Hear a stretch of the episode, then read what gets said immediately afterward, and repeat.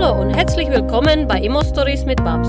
Hier bekommst du Tipps und Tricks rund um Immobilien und die passenden Stories dazu. Schön, dass du dabei bist.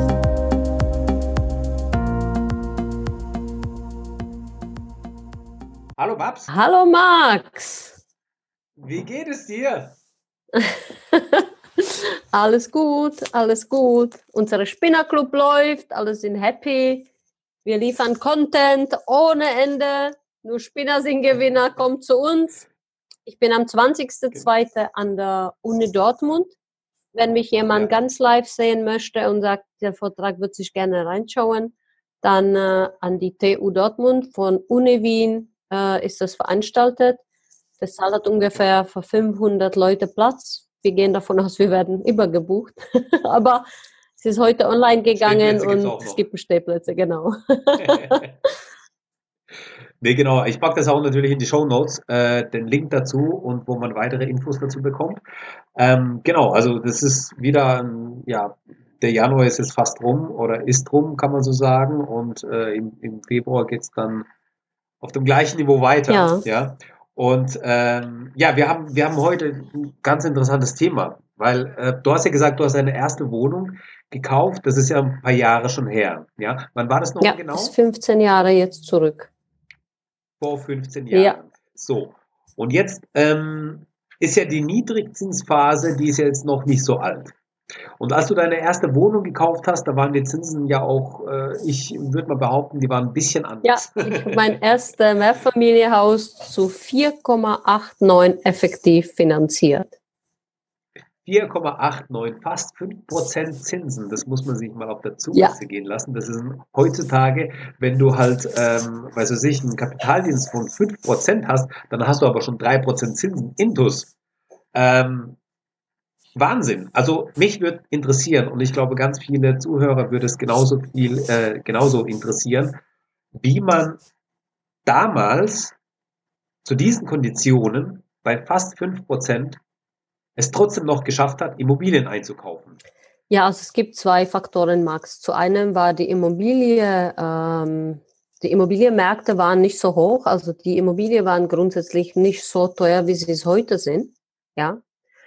Und Ja. zu anderem ist es so, dass die Tilgung damals bei 0,5 oder 1 Prozent war und die Immobilie wirklich ähm, hoch kalkuliert waren, vielleicht auch auf 25 oder 30 Jahre. Überhaupt gar kein Thema. Und das haben die Banken gang und gänglich finanziert. Ja. Okay. Und das ist natürlich ein ganz großer Unterschied, wenn man sich vor 15 Jahren die Märkte anschaut, dann war die Zinse sehr, sehr hoch, ja, und die Tilgung war niedriger und heute ist es umgekehrt. Heute sind die Zinsen bei, ich sag mal, Durchschnitt 2 Prozent, ja, vielleicht 1,5, 2 Prozent. Und die Tilgung ist dann 3 Prozent. Dann bist du schneller fertig, vielleicht, wenn man um Durchschnitt 5 oder 10 Jahre bist du vielleicht früher fertig. Aber im Grunde genommen hast du die 5 oder 6 Prozent nach wie vor Belastung. Bei mir ist es sogar so, dass ich in manche Portfolien mit 6 Prozent und 7 Prozent Tilge plus 2 Prozent Zinse. Also kannst dir vorstellen, welche Belastung da auf uns zurast. Aber ich bin der Meinung, dass es ganz ohne Probleme geht. Es ging vor 15 Jahren, da waren die Preise günstiger und es geht auch heute, weil vieles passiert auf den Märkten. Wenn die Märkte steigen und die Wertentwicklung passiert, hast du da unglaubliches Booster, was vielleicht früher noch nicht so möglich war. Wenn du vor 15 Ja. Jahren gekauft hast und jetzt fünf Jahre gewartet hast, ähm, 2005, 2006, da war erst einmal die Krise, da passiert dann nicht mehr so viel und die Märkte stiegen, aber ganz, ganz, ganz langsam, du hast zehn Jahre gebraucht. Und jetzt ist es tatsächlich so, dass, ähm, dass man vielleicht nur zwei, drei Jahre warten muss und dann ist die Wertsteigerung da. Ja. Oder du hast bereits Ja. gekauft und verkaufst mit 20, 30.000 und du kannst es flippen, fix und flip machen und du flippst die Immobilie in kürzester Zeit mit 30, 40.000 Euro Gewinn. Das war Ja. vor 15 Jahren alles noch nicht möglich. Da hat sich der Markt weitgehend äh, unterschieden von dem heutigen Markt. Der ist zwar höher, ähm, aber unterm Strich, was ich bezahle jetzt an die Banken oder was bei mir weggeht, bei mir geht dieselbe Zahl weg wie vor 15 Jahren auch. Klar, ich wäre dann Ja. früher fertig mit den ganzen Belastungen der Unternehmen, weil wenn wir mit 7% oder 6% tilgen, ähm, dann ist es, ich habe, glaube ich, am wenigsten habe ich drei Prozent Tilgung und am höchsten sieben. Und da siehst du, dass man da sehr, sehr schnell von den Verbindlichkeiten runterkommen wollen in der gesamten Gesellschaft bei mir, um einfach lastenfrei zu sein. Und äh, bei mir ist es halt das aktive Arbeiten in den Mietbeständen. Und ich habe das schon, die Zuhörer von mir wissen das alle. Ich habe schon angefangen mit der ersten Wohnung, das war ein Dreier Studenten-WG. Und daher fühlte ich mich da wohl, schon vor 15 Jahren. Und ich fühle mich, glaube ich, heute noch wohl damit. Ich habe das nur ein bisschen großer Stil jetzt gemacht und ein bisschen perfektioniert. Und deshalb äh, sind die Rendite so, wie sie bei mir sind. Ja, und äh, also, warte mal, das ist ja aber nochmal ganz interessant. Gehen wir nochmal einen Schritt zurück. Du hast gesagt, du hast ähm, deine 5% ja, Zinsen gehabt und die Banken haben damals finanziert mit 0,5 oder einem Prozent an Tilgung. Ja. Das ist ja Wahnsinn, ja. Und ähm, ich meine, das, was du gemacht hast, du bist ja hingegangen und hast einfach gesagt, okay, ich lasse diese monatliche Belastung sozusagen, die lasse ich bei diesen 6, 7 Prozent. Nur ist bei dir jetzt der Faktor einfach anders. Das heißt, du hast. Hast sich ja gedreht. Äh, das, was, genau, hat sich einfach gedreht. gedreht. Das, was Tilgung war, ist jetzt Zinsen ja. und das um, umgekehrt, genau.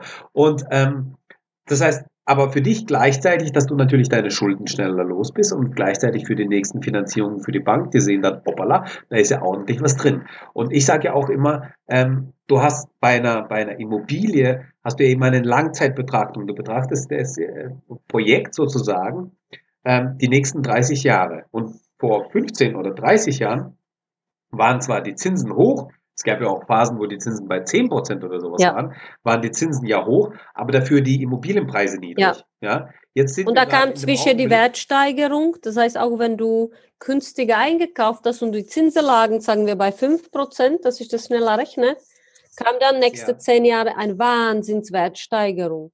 Und dann hattest du ja. so oder so, ob du jetzt tilgst oder nicht tilgst, du musst nur neu einwerten, ein Verkehrswertgutachten fahren und du hättest in der ja. Wertsteigerung doppelt so viel am Wert gehabt, als du überhaupt je getilgt hast, auch mit dem eine Prozent, so verrückt das ist.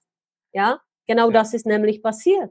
Die ganze Immobilieninvestoren haben zu 110 Prozent damals finanziert. Noch Auto dazu, die Nebenkosten dazu, Haus und Hund und noch eine extra Frau dazu, da ging alles, ja alles schick. Und äh, der Unterschied ist zu dem heutigen Markt quasi nur, dass es gedreht hat. Also früher war mehr Zins und weniger Tilgung, aber da stiegen die ja. Werte nach oben. Und jetzt bleiben die Werte vielleicht gleich, steigen nicht so schnell, ja. Die bleiben also in einer Linie stehen. Und dafür hast du halt eine höhere Tilgung und ganz wenig Zins. Und wenn sich die Märkte mhm. tatsächlich noch mit einer Entwicklung nach oben bewegen, was sicherlich auch noch passieren wird, vielleicht nicht so schnell, wie das die letzten zehn Jahre war, aber ja. sie werden sich bewegen, ja, ähm, dann hat doch jeder der Immobilieninvestoren eigentlich gewonnen. Und das ist also eben, man kann auch zurückgehen, 100 Jahre zurück. Und das Einzige, was schon immer Bestand hatte, war Gold, Diamanten und Immobilie oder Grundstücke oder äh, ja, einfach mal ein Grund, grundsätzlich ein Grund. Ja, ja. ja? ja.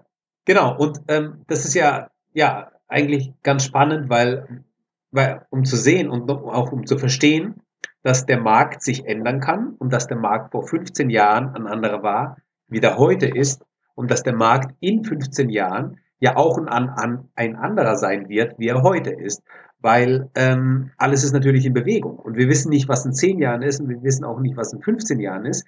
Aber ähm, wir können uns darauf vorbereiten. Und das ist ja so ein bisschen auch das, was die ganze Zeit so ein bisschen mitschwingt in den letzten paar Monaten, ja, kann man so sagen, dass die Leute auch immer mehr dieses Thema haben. Was passiert aber, wenn die Zinsen wieder steigen? Ja, was passiert dann? Was passiert, wenn der Markt einfach sich ändert? Ja, mhm. und darauf muss man einfach vorbereitet sein und wie kann man sich darauf vorbereiten? Mhm. Naja, indem man einfach gut einkauft. Ja, also unter anderem nicht nur, ich finde selber, dass es ein bisschen Panikmacherei ist, weil sonst müsste die ganze ja. Banken durch gesamte Deutschland äh, alle pleite gehen in dem Bereich, wie sie im Moment finanzieren.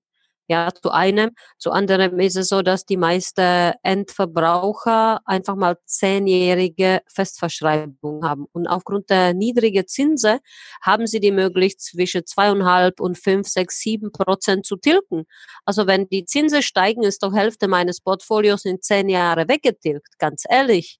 Und da finde ich diese ganze Hysterie, dass die Märkte zusammenbrechen und dass die Zinsen steigen und wie schlimm das doch wäre. Ganz ehrlich, wir in einem größeren Investorenbereich bewegen uns grundsätzlich mit einem Euribor und zahlen lieber mhm. mehr Zinsen, sind dafür aber flexibler in der Abwicklung. Und ja. ähm, ich würde es trotzdem, trotz der höheren Zinsen, immer wieder machen. Wenn das aber jetzt ein Anfänger macht, kann er sich ja absichern. Und in zehn Jahren ist sein Portfolio, du musst immer so 80-20 bei der Bank sehen. Und wenn du aus der 20-prozentigen Risiko weggetilgt bist und die Bank kann zu 80 Prozent Beleihungswerte an den Objekten, den Grundbüchern absichern, braucht sich keine Sorge machen und dann braucht auch keine Panik machen oder schieben sagen, oh, das brechen die Märkte zusammen oder die Zinsen werden steigen. Weil alle normale Menschen, die für eine Immobilie finanzieren, dann wird empfohlen zehn Jahre. Ich sage Leute, zehn Jahre ist sehr lange Zeit und die Vorfälligkeit kann sehr teuer werden. Ich weiß nie, was passiert, mach doch mal fünf Jahre. Auch in fünf Jahren hast du doch schon mal getilgt, ja.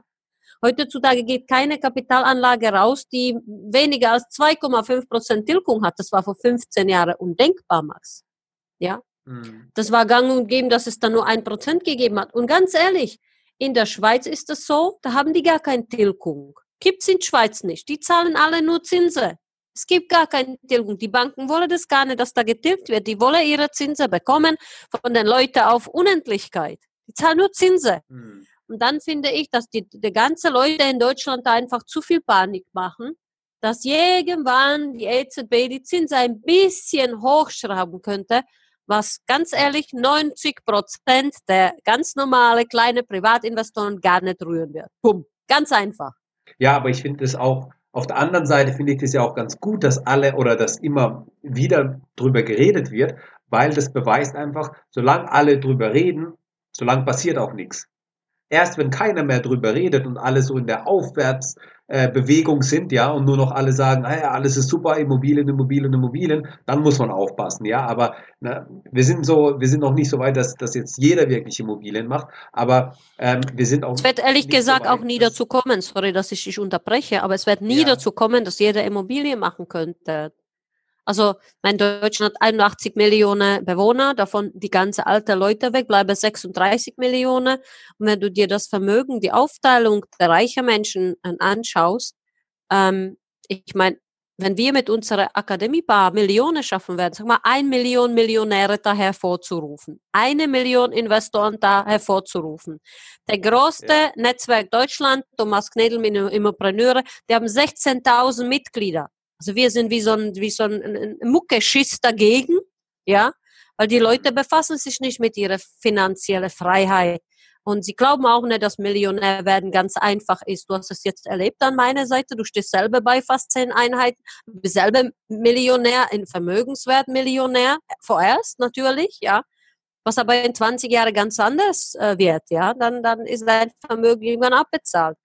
Und äh, wenn ich meine, meine Mission dann verwirklichen kann und es wirklich schaffe, viele junge Leute davon zu überzeugen, dass sich das lohnt, diese ganze Mühe und Arbeit, ja, dann haben wir es doch geschafft. Aber grundsätzlich sind wir so eine kleine Community, die sich mhm. darüber hinaus interessiert, wie ist es überhaupt wirtschaftlich frei zu werden, dass äh, ich glaube nicht, dass sowas überhaupt passiert. Da sind wir noch zu wenige. Ja, ja. Ja, das stimmt, das stimmt. Und das ist genauso äh, die, diese, diese, das habe ich auch ganz, ganz oft, ja, Babs. Vor allem, wenn ich jetzt, seitdem, seitdem du noch mal, seitdem du noch mal in mein Leben gekommen bist, ja. Oder ähm, du in mein? genau. Ha, ähm, ist es ja tatsächlich so, dass ich jetzt echt sehr viel Zeit mit Immobilien verbringe sowohl beruflich als auch in der Freizeit und als Hobby und es geht ja, ja Fokus. Es geht um den Fokus, Max. Genau. Ja, der Fokus und, Immobilie und, ist Mittel zum Zweck. Wir wollen Vermögensmillionäre werden. Irgendwann wollen wir vielleicht auch Einkommensmillionäre werden. Und wir nutzen das, äh, das Medium Immobilie. Es gibt aber tausend Möglichkeiten, wie du eine Million verdienen kannst. Immobilie ist eine davon. Ja. Aber ja, ja, ja, aber ich, ich wollte nochmal sagen, weißt du, ähm, ich, ich rede mit dir über Immobilien, ich rede mit anderen Leuten über, über Immobilien, dann bist du hier Immobilie, da Immobilie. Ich bin in so einer, in so einer Bubble, weißt du, umgeben von Leuten, die sich mit Immobilien beschäftigen und über Immobilien sprechen. Mhm. Und ähm, dann denkst du einfach nur, dass die Welt nur noch aus Immobilieninvestoren besteht. Du denkst irgendwie, also diese Phasen habe ich tatsächlich, wo ich denke, hey, alle Immobilien, jeder weiß doch diese ganzen Begrifflichkeiten, jeder kennt es, jeder weiß das, von was man spricht und so weiter. Und dann bewegt man sich auf irgendeinem anderen Terrain, da geht man auf irgendeine Geburtstagsparty von irgendwelchen Bekannten oder sowas, kommt dahin und dann fängt irgendwie einer an zu, über Immobilien zu sprechen und du so, ja, ja, voll geil, genau so und, und alle anderen schauen dich an und denken so, hä, was sind das für verrückte Immobilien? Ist doch voll gefährlich, der Markt ist überhitzt, die Immobilien sind doch viel zu teuer und irgendwann steigen die Zinsen und dann kommen dort Mietnomaden und sowieso ist das alles nur Scheiße, ja? Und dann denkst du dir, oh mein Gott, okay, ich habe es jetzt verstanden, ich fühle mich da, wo ich jetzt war, nicht mehr wohl, ich gehe jetzt wieder zurück in meine Bubble, mein Immobilien in den Spinnerclub, ja, wo ich Spinner halt austauschen genau. kann. genau. Und äh, dann geht es mir wieder gut. Dann fühle ich mich auch wieder ich wohl. Ich erkläre dir ja, auch, warum das so ist. Das ist auch ganz einfach. Und zwar, die normalen Menschen sind vorbereitet in ihrem Leben auf bestehende Infrastruktur. Seit ihrer Kindheit werden die auf die gewollte Infrastruktur vorbereitet, die heißt ab in den Hamsterrad, die Falle klappt zu und ähm, lebe lang ackern, bis du nicht mehr kannst, dann umfallen, Rente würdest du eh nicht bekommen, ganz große Verarsche und jetzt besteuern wir dich noch zu 70 Prozent. Und das Traurige dabei ist, dass solche Menschen nie verstehen werden in ihrem Leben, dass sie da rauskommen können. Die haben einfach das Glauben an sich, an ihre eigene Ich verloren. Und wenn du da draußen einfach mal das Gefühl hast, nein, ähm, ich glaube an mich, ich schaffe es, dann komm zu uns, wir zeigen es dir sehr, sehr gerne, weil du sich selber magst, dass es kein Hexenwerk ist, du bist jetzt ein halbes Jahr durch, ja? Bei dir ist es dasselbe Thema. Eigentlich muss ich mit dir jetzt Podcast-Folge drehen. Ja, junger Architekt, innerhalb von sechs Monaten zehn Wohnungen aufgebaut, weil bei dir ist es genau dieser Fall. Ja, du hast gesehen, wow, ich bin in Verhältnis zu Babs so ganz kleiner Licht, jetzt muss ich Gas geben. Jetzt gibst du automatisch Gas und jeden Tag siehst du, der andere mag, siehst du mich, siehst die anderen Investoren, denkst, ich bin klein, ich bin klein. Was ist dein Fokus? Ja. Muss groß, muss groß, muss groß. ja, das ist so einfach. Ja. Und die Menschen werden ja. da draußen konditioniert, auf dumm vorbereitet, auf der Minimalprinzip in ihrem Leben vorbereitet. Und dann äh, denken sie, die glauben einfach nicht mehr an sich selbst. Die haben Ängste, sie werden getrieben in Hamsterrad, sie haben scheiß Arbeitgeber, denen gar keinen Spaß macht, ja. Natürlich wollen sie lieber feiern und Party machen, weil es das Highlight ihrer Leben ist. Bei mir ist es jeden Tag ist eigentlich irgendwie ein Highlight, ja. Bei mir passiert jeden Tag was Tolles. Und für die normalen Menschen, die dann gefangen sind in Hamsterrad, ist halt das Wochenende das Highlight. Das muss man verstehen. Ja?